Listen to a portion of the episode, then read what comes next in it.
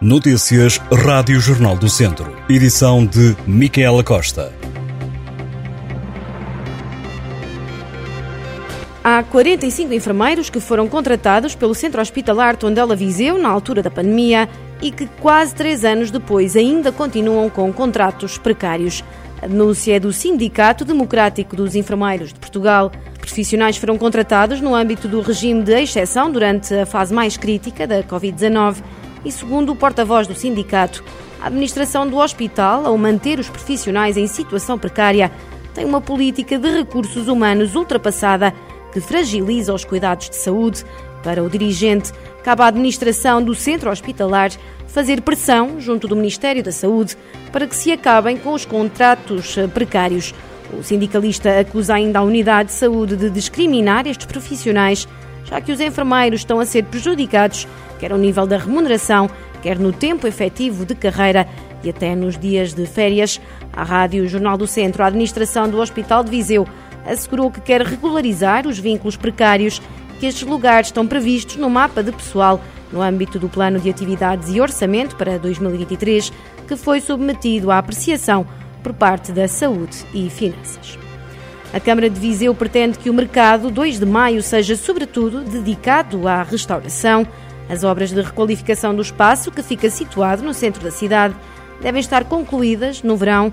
Fernando Ruas decidiu aproveitar a reunião de executivo para informar os vereadores e a população desta decisão, que será também divulgada em edital, para que os empresários da restauração possam atempadamente pensar nesta possibilidade. O objetivo, assegurou a autarca, é ter no mercado 2 de maio uma âncora com relevo nacional e que os restaurantes de marca de Viseu se possam instalar. Segundo o Fernando Ruas, há ainda uma grande preocupação com o espaço exterior às lojas. A obra em curso, que contempla a cobertura para utilização 12 meses por ano, a reabilitação de lojas e respectivos telhados e a instalação de sistema de climatização, representava inicialmente um investimento de 4,3 milhões de euros, mas que, segundo Fernando Ruas, já terá aumentado para mais de 5 milhões de euros com a revisão de preços. Os bispos portugueses vão anunciar hoje as medidas a tomar em resposta ao relatório sobre abusos sexuais de crianças na Igreja Católica, que validou mais de 500 testemunhos recebidos em 10 meses. Os bispos reúnem-se durante o dia em Fátima, em Assembleia Plenária da Conferência Episcopal Portuguesa, e apresentam as suas conclusões às 6 da tarde em conferência de imprensa. A Comissão Independente para o Estudo dos Abusos Sexuais de Crianças na Igreja Católica validou 512 dos 564 testemunhos recebidos e aponta por extrapolação para um número mínimo de vítimas na ordem das 4.815.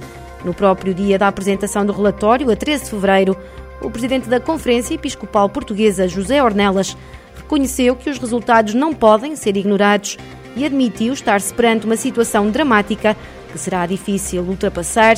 Já esta semana, uma carta subscrita por centenas de católicos pediu também aos bispos portugueses medidas a curto prazo entre as quais que os bispos encobridores a existirem se retirem de funções. Os deputados do PSD eleitos por Viseu no Parlamento querem a requalificação das estradas do distrito e questionam o governo sobre o investimento nas obras. Os parlamentares sociais-democratas O Carvalho, Guilherme Almeida, Hugo Maravilha e Cristina Ferreira enviaram esta semana o requerimento ao Ministro das Infraestruturas, João Galamba, questionando e passo a citar, sobre as verbas orçamentadas para a intervenção em várias faixas rodoviárias do distrito que se encontram em mau estado e qual o cronograma para a conservação e manutenção das obras que já estão previstas. O PSD lembra que as estradas nacionais devem ser conservadas e mantidas pela Infraestruturas de Portugal, que gera rede rodoviária, e considera que é difícil não ignorar os problemas destas vias no distrito de Viseu. Os sociais-democratas também questionaram o governo sobre as promessas eleitorais do Partido Socialista, como a ligação em perfil de autoestrada de Viseu a Coimbra ou a construção da IC26 para Lamego, que nem projeto ainda se conhece. O PSD recorda também a elevada sinistralidade nas estradas da região. De acordo com os últimos dados da Autoridade Nacional de Segurança Rodoviária, as autoridades do distrito registaram 1.092 acidentes entre janeiro e outubro do ano passado, o que corresponde a um aumento de 20,7% face a 2021. A Câmara de Oliveira de Frades e a União de Freguesias de Oliveira de Frades, Souto de Lafões e Sejães vai organizar no dia 11 de junho o primeiro BTT Rota de Lafões.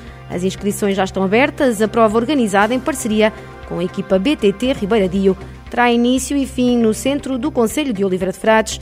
Segundo a organização, quem quiser participar pode optar pela corrida BTT Federada, com percursos de 55 ou 25 km, pelo BTT Lúdico, com as mesmas distâncias, ou por uma caminhada de 10 km.